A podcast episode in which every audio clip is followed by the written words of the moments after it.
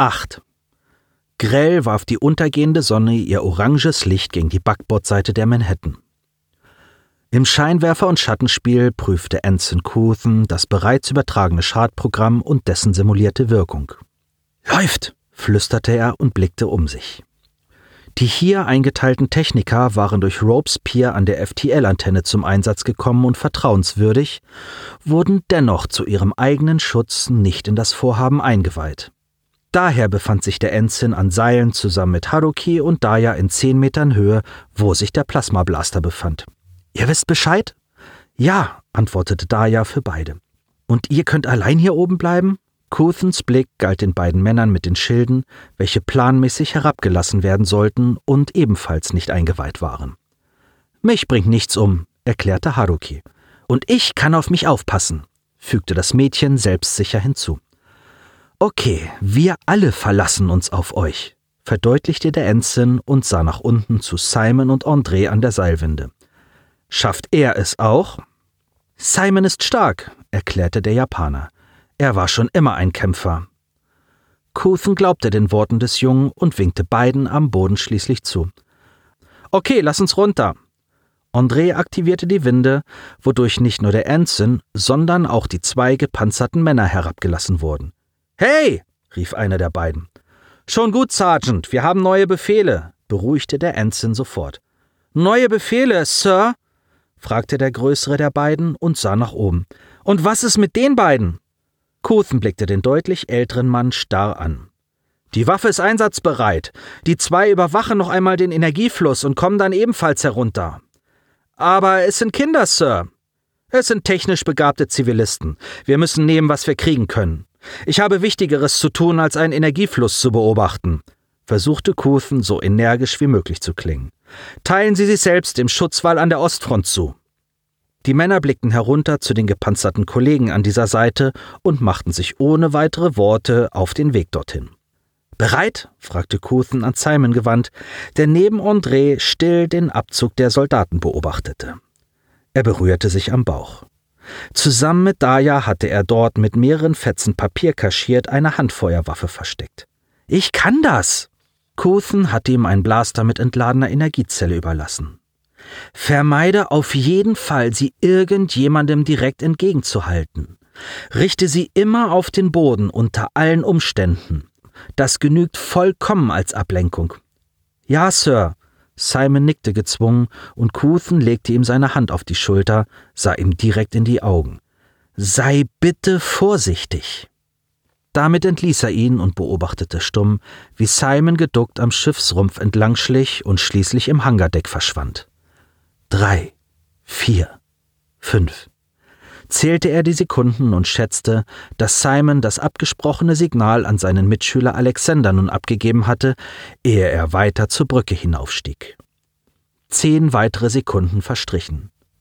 Was ist los? fragte Daya, die ebenfalls erwartet hatte, dass Alex nun die übrigen Mitschüler aus dem Schiff führte. Leider konnte von hier aus niemand erkennen, was am Heck vor sich ging, da die Schiffsform den Blick auf die Hangarshots verbarg. Couthen war mehrere Schritte zurückgegangen, sah misstrauisch den gigantischen Rumpf entlang und trat von einem Bein auf das andere. Erst eine kleine, anschließend eine auffällige Bewegung ließ ihn entspannen. Sie kommen, meldete er den Jugendlichen und beobachtete, wie die Klasse geschlossen auf das offene Feld trat.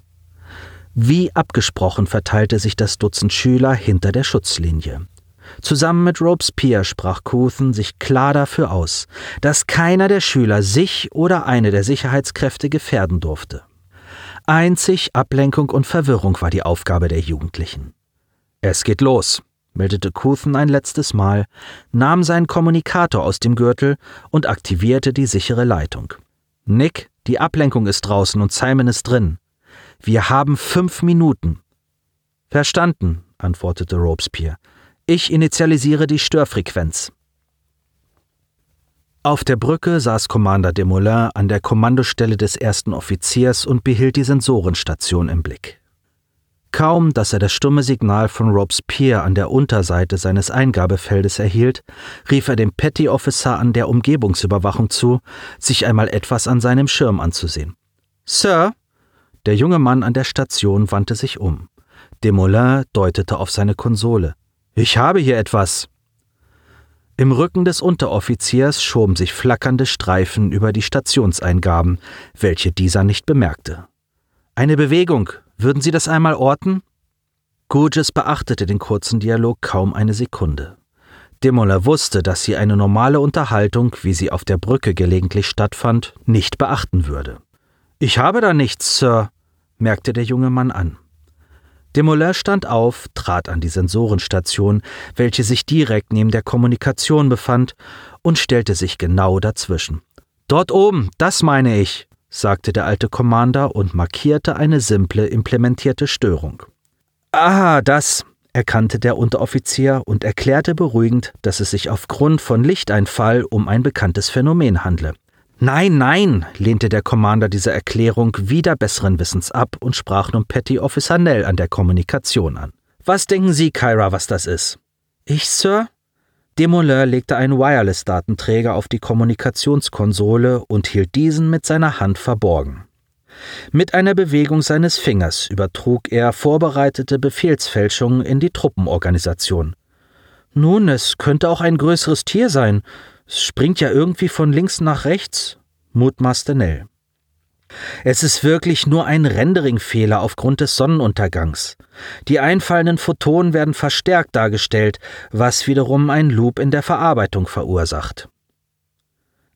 Außerhalb des Schiffes erhielten die Truppenführer der Schutzlinien die neuen Befehle. Geschlossen bewegten sich die gepanzerten Männer und Frauen an die Bugseite des Schiffes. Couthen sah gelassen zu, wie auch der letzte Mann das Heck und die Backbordseite der Manhattan entblößte. Sie bewegen sich, meldete er Robespierre und sah auf die Uhr. Noch drei Minuten. Verstanden. Klackend rasselte das zweite Hangarschott hoch und öffnete seinen breiten Rachen in den Rumpf. Zeitgleich deaktivierten sich die inneren Sensoren an allen Fixpunkten des hinteren Schiffsteils. Couthen erhielt das geheime Signal von Alexander und blickte nach oben zu den beiden Jugendlichen. Initialisieren! Daya berührte den Indikator und sah, wie der Blockadeprozess sich selbstständig einlud. Fertig! rief sie. Couthen aktivierte die Winde und ließ beide hinunter auf den Boden. Abgeschlossen, meldete Couthen an seine Mitverschwörer. Ein Datenloop? Gurges kannte solche Fehler aus Übungen, wenn man einen Angriff oder eine Verteidigung mit Hologramm simulierte. Ihr Bauchgefühl drängte in diese unerträgliche Ungewissheit. Dem nachgehend rief sie die Sensoren an ihrem Kommandosessel auf und stutzte, als sie erkannte, dass einige der Systeme ausgefallen waren. Sie sah auf die Monitore und zurück auf die Sensoren ihres Wiederholdisplays. Ihr Instinkt weckte etwas in ihr, einem Tier gleich, das noch bei Sonnenschein den Schutz vor dem Sturm aufsuchte. Sensorenprüfung, befahl sie. Das tun wir bereits, merkte Desmoulins an. Alle Sensoren, jeder auf seinem Posten. Hier stimmt was nicht. Petty Officer Nell rutschte sofort zurück an ihre Station und erkannte die neue Truppenbewegung. Ma'am, haben Sie eine Neuordnung angewiesen? Hm? Gurgis wandte sich zu ihr um. Wie meinen Sie das, eine Neuort? Du verfickte Hure! brüllte Simons schrille Stimme über die Brücke. Wütend stampfte er auf Gurgis zu, den Blaster wie angewiesen auf den Boden gerichtet. Du hast ihn ermordet, du dämliche Schlampe! Schaff das Balk hier raus! fuhr diese ungerührt fort. Ich bring dich um! schrie Simon und hob nun doch den Blaster. Aus den Augenwinkeln erkannte er die verbliebenen fünf Unteroffiziere, die sich schrittweise näherten. Der Lieutenant fokussierte den Eingang, an dem Simon stand. Desmoulins hatte auch den dort positionierten Wachen eine neue Aufgabe zugewiesen. Gurgis wich einen Schritt zurück, als sie erkannte, dass ihre Sicherheitsvorkehrungen auch hier oben versagten. Was ist hier los? Ich bin los, Bitch! keifte Simon und entließ seine Wut und Trauer. Eigentlich sollte ich dich in Plasma auflösen! Gurgis schien zu verstehen und versuchte zu lächeln. Du hast nicht die Eier abzudrücken, Kleiner! Junge, halt! brüllte Desmoulins und sprang hervor, überraschte Gurgis und Simon gleichermaßen. Der hier gespielte Auftritt war Simons Idee gewesen, nachdem Desmoulins erklärt hatte, dass auf der Brücke weit mehr benötigt wurde als ein vorgetäuschter Fehler in den Sensoren, um vom Wesentlichen abzulenken. Anson Couthen hatte sofort Einspruch erhoben, Simon jedoch bestand darauf, dieses Ablenkungsmanöver durchzuführen. Vorgesehen war, dass Simon nach Ausbruch des geplanten Chaos auf die Brücke sprang, da niemand mit der schnellen Schaltung seitens Petty Officer Nels gerechnet hatte. Offenbar versuchte Desmoulins nun einige Sekunden mehr herauszuholen. Gouges hielt den alten Mann jedoch davon ab, einzugreifen. Ganz ruhig, Commander. Er ist nur ein dummes Kind. Sie lachte gehässig und sah Simon direkt an. Du solltest wenigstens eine aktive Energiezelle verwenden, wenn du glaubwürdig sein willst, blaffte sie, trat vor und versetzte Simon mit ihrer Rückhand eine so kräftige Ohrfeige, dass dieser seitlich zu Boden ging. Sofort packten die Männer zu und hielten den Jungen zu Boden gedrückt. Befehle! fragte einer der Männer. Gouges hatte sich wieder gesetzt und prüfte die Sensoren sowie Truppenbewegungen. Weg mit ihm, sagte sie nur und schüttelte leicht ihren Kopf. Und sichern! Sie rekalibrierte die Sensorenausgabe und ließ parallel eine Systemdiagnose laufen. Für einen Moment musterte sie Desmoulins und sah zögerlich zurück auf die Anzeigen. Nell, alle Kommandos der letzten Viertelstunde zurück, egal was diese besagten. Jawohl, Ma'am. Ihre nächste Prüfung galt der taktischen Station. Petty Officer Carey, Alarmstufe 1. Wir werden angegriffen, von innen und außen. Der junge Mann zögerte erst, anschließend aktivierte er das schrille Signal, welches jeden Mann und jede Frau an Bord zu Waffen und Schilden greifen ließ. Lieutenant! rief Petty Officer Nell und deutete auf den Übersichtsschirm. Gouges erkannte, dass die falschen Truppenbewegungen das Heck der Manhattan komplett entblößten. Selbstverständlich hatten die Belagerer dies ebenfalls erkannt und stürzten in enger Formation auf genau dieses Geschenk zu. Sie ficken uns in den Arsch, brummte Gouges und rief die Schiffskontrollen an ihrer Station auf. Commander Desmoulins, von allen unbeachtet, verließ seinen Posten und stürzte den schief liegenden Korridor hinunter. Von weitem schon rief er nach den Männern, welche Simon vom Deck zerrten, und erklärte, dass er sich um den Jungen kümmern werde und die Männer sich bewaffnen sollten, wie es das Alarmsignal vorschrieb. Keine Sekunde zögerten die beiden und überließen Simon dem alten Offizier. Halte dich von nun an zurück! Desmoulins stieß Simon gegen die Wand. Keine lebensmüden Aktionen mehr! Ohne eine Antwort abzuwarten, ließ er den Jungen stehen und nahm die Notleitern nach unten. Im Dauerlauf durch das Hangardeck hielt Commander Desmoulins eine vorbereitete weiße Fahne, es war nur ein T-Shirt an einem verbogenen Metallstab, vor sich. Um ihn herum standen Techniker und Schüler gleichermaßen. Wir ergeben uns, rief der alte Mann den Mannschaften und Zivilisten zu. Verhaltet euch ruhig. Mit erhobenen Händen trat er durch die sich aufstellenden Männer und Frauen und stellte sich den einfallenden Plado entgegen, die mit Energiewaffen, langen Klingen und Speeren vorrückten. Keiner der Außerirdischen trug eine Panzerweste oder andere Schutzkleidung. Aufgrund der verschiedenen Schnitte und Farben war sich Desmoulins beinahe sicher, dass es sich dabei um Zivilkleidung handelte. Noch einen Schritt trat er vor, die Fahne gehoben, langsam und ohne hektische Bewegung. Die Sicherheitskräfte der Manhattan, die den alten Offizier erkannten, hielten inne und sahen den alten Commander fragend an. Gelegentlich kam ein verunsichertes Sir aus der Reihe der Soldaten, die in ihrer Unterzahl ständig zurückwichen. Zieht euch zurück, befahl Desmoulins, blickte den Aliens entgegen und reckte seine Hände nach vorn. Zwei Lichtblitze stoben aus der Menge und schlugen in den Brustkorb des Commanders ein. Ein Keuchen, als hätte man dem Alten mit einem Schlag die Luft aus den Lungen getrieben, erklang, und Desmoulins ging zu Boden. Seine weiße Fahne fiel neben ihm unbeachtet in den Sand. Die Plado näherten sich ihm und stiegen in ihrem Vormarsch einfach über den regungslosen Körper hinweg. In einem letzten Versuch packte Demola den Fuß eines Plado, krallte sich fest, bis dieser sich umwandte und sich loszureißen versuchte. Bitte! keuchte er. Äh, Frieden! Der Commander spuckte einen Schwall Blut heraus und war sich bewusst, in wenigen Augenblicken zu sterben. Mit seiner noch freien Hand griff er nach der Fahne und hielt sie dem gehaltenen Plado entgegen. Dann verlor er die Besinnung und starb. Ebenso starben auch die wenigen Schutzkräfte, die den Mut hatten, sich der außerirdischen Armee zu stellen, anstatt das Weite zu suchen. Ihre Rufe nach Hilfe verklangen unter dem Geschrei von Angst und Schmerz.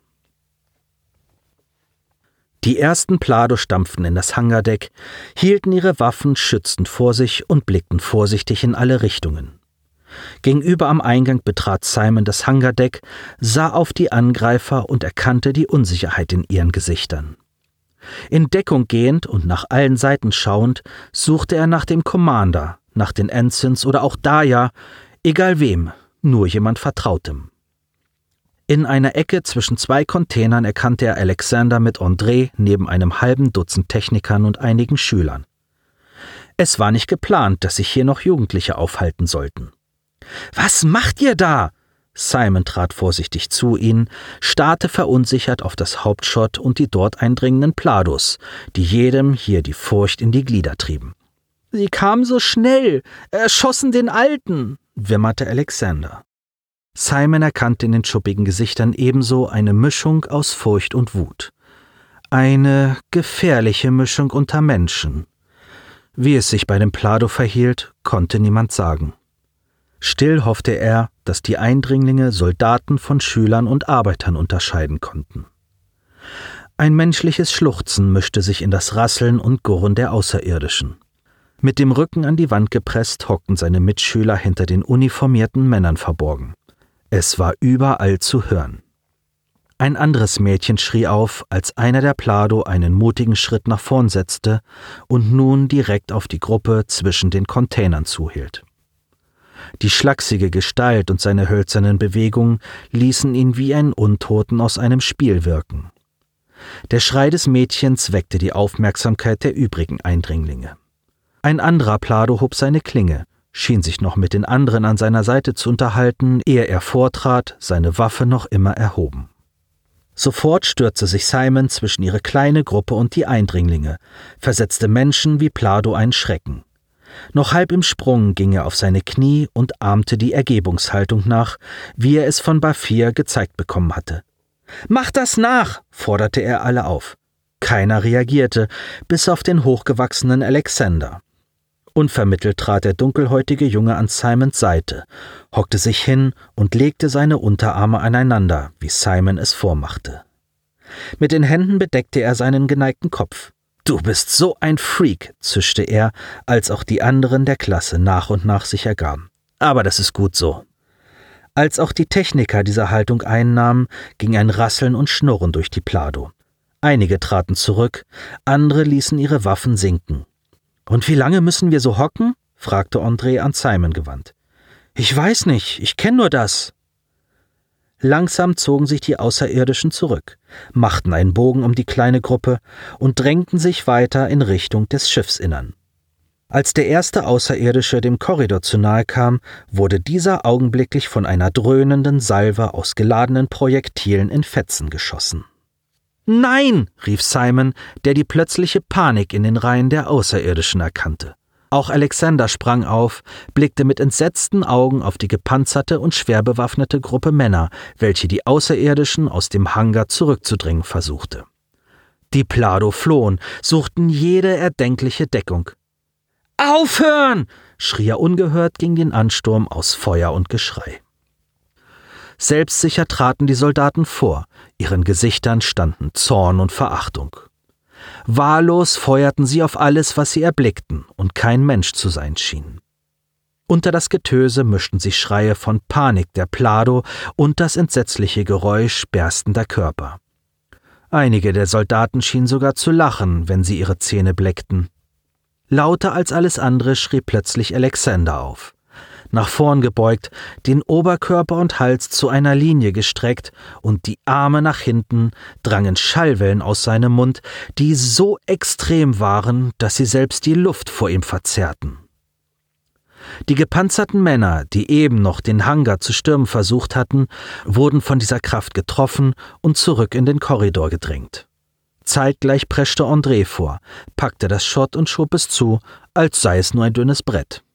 Simon hatte von Andres enormer Kraft gewusst, allerdings erschütterte dies seine Mitschüler ebenso wie die Techniker, welche im Wechsel von Alexander auf André blickten.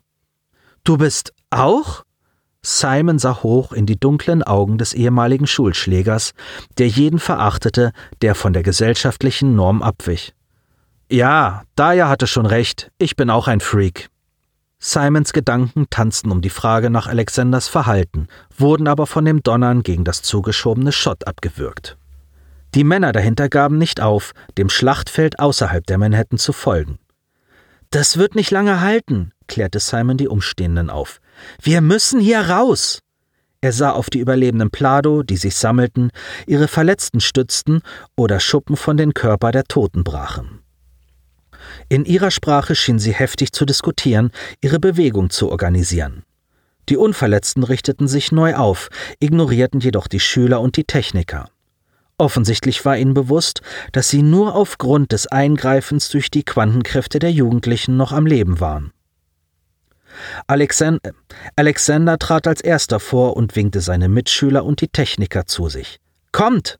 Mit seinen Augen schickte er André vor. Simon half einem Mädchen auf und bildete das Schlusslicht, folgte den Plado, die ihre Verletzten in Sicherheit brachten. Kaum waren sie im Schein der untergehenden Sonne, begriffen die Schüler das Ausmaß der Situation. Tausende von Plado umzingelten das Schiff. Tote Körper von Menschen und Einheimischen lagen gleichermaßen am Boden. Feuergefechte erklangen von beiden Seiten. Knurren und Gurgeln seitens der Plado, Schreien und Pulserfeuer seitens der Menschen rund um das Wrack der Manhattan. In der Deckung von Leichen lag ein Soldat in seinem Blut, schreiend vor Schmerzen. Andere suchten das Weite, stürzten ziellos umher. Einer der Soldaten sah sich Dutzenden Plado ausgesetzt. Wahllos feuerte er in die Gruppe, hielt inne und richtete die Waffe gegen sein Gesicht. In einem grellen Feuerball entging er dem Tod durch den Feind. Simon machte erneut die Unterwerfungsgeste, doch kaum einer der Plado beachtete ihn. Sie alle machten Platz für die eigenen Verletzten, kümmerten sich um jeden Einzelnen oder hielten die überlebenden Sicherheitskräfte mit ihren Waffen in Schach. Die Panzertruppen hatten ihre Waffen niedergelegt, waren in die Hocke gegangen, hielten jedoch ihre Schilde weiterhin vor sich. Das ist Wahnsinn! rief Alexander angesichts der Truppenbewegungen Simon entgegen. Deswegen müssen wir hier weg rief dieser zurück. Aus den Schusslinien raus! Geduckt und schnurgerade führte er die kleine Gruppe an der Backbordseite entlang. Schon von weitem erkannte er Daya, wie diese mit ausgestreckten Händen vor den beiden Ensigns und Haruki stand. Ihr Kraftschild flammte kurz auf, als von irgendwoher ein Energieblitz darauf niederging. Daya! rief er ihr zu, das Mädchen aber schüttelte nur den Kopf, zuckte mit jedem Aufschlag zusammen, als fühle sie den Schmerz des Zusammenstoßens. Wir müssen ihr helfen, entschied Simon und wandte sich zu seiner Klasse um. Wer kann noch was? Jetzt ist der Augenblick, damit rauszurücken. Ein einzelnes Mädchen trat hervor. Jedem hier war klar, dass ein solches Outing je nach Quantenstärke rechtliche Einschränkungen nach sich ziehen konnte. Ich kann Licht ausgeben, aber das nützt niemandem. Simon sah sich zu ihr um. Genug, um zu blenden? Das Mädchen nickte. Denke schon. Dann stell dich zu Daya, überblende die Gegend, damit wir hier wegkommen. Damit hob das Mädchen ihre Hände und ließ ihre Handflächen leuchten. Sie kniff Augen und Mund zusammen, so als ob sie große Schmerzen hätte. Nur Sekunden später überblendete ihr Licht die kleine Gruppe Schüler.